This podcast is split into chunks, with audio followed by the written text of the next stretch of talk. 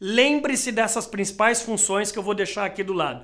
Principal função sua: saber formar a equipe. É, o Tite, independentemente se vai ganhar a seleção ou não, ele formou os atletas dele, é a equipe que ele levou para a Copa e é a equipe que ele confia. Então, se você contratou errado, meu amigo gerente, minha amiga gerente, não reclame, você vai ter que começar do zero de novo. Número dois, você vai ter que treinar esse pessoal. André, mas eu não delego isso para RH? Algumas funções técnicas, outras sim, mas tem coisas que você vai ter que dar a mão para ele, dar a mão pro titio. Eu vou te ensinar. Você vai ter que treinar Treine do seu jeito.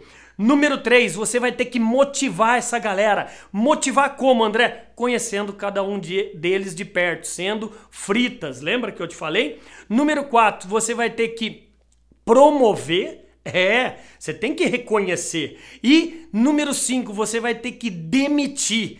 Quem não soma, subtrai. Quem não multiplica está dividindo. Então você acabou de se transformar num gerente de vendas e disso eu posso falar com propriedade para vocês que conhecem meu currículo, vocês já sabem que eu fui gerente é, de vendas da Ambev, gerente de vendas e marketing, e eu tinha mais de 100 vendedores abaixo de mim. Então lembre-se, para você ser um gestor de vendas, você deve dar o exemplo. Então, nenhum líder consegue formar outro se ele não for o exemplo. Até porque você, líder, você tem dois objetivos: formar outro líder e saber lidar com pessoas e problemas.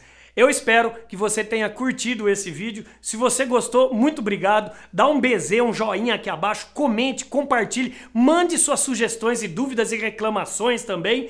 Como também, lembre-se que esse nosso trabalho também está aí, ó, dentro da sua empresa, no seu evento, fazendo o seu workshop, a sua convenção de venda.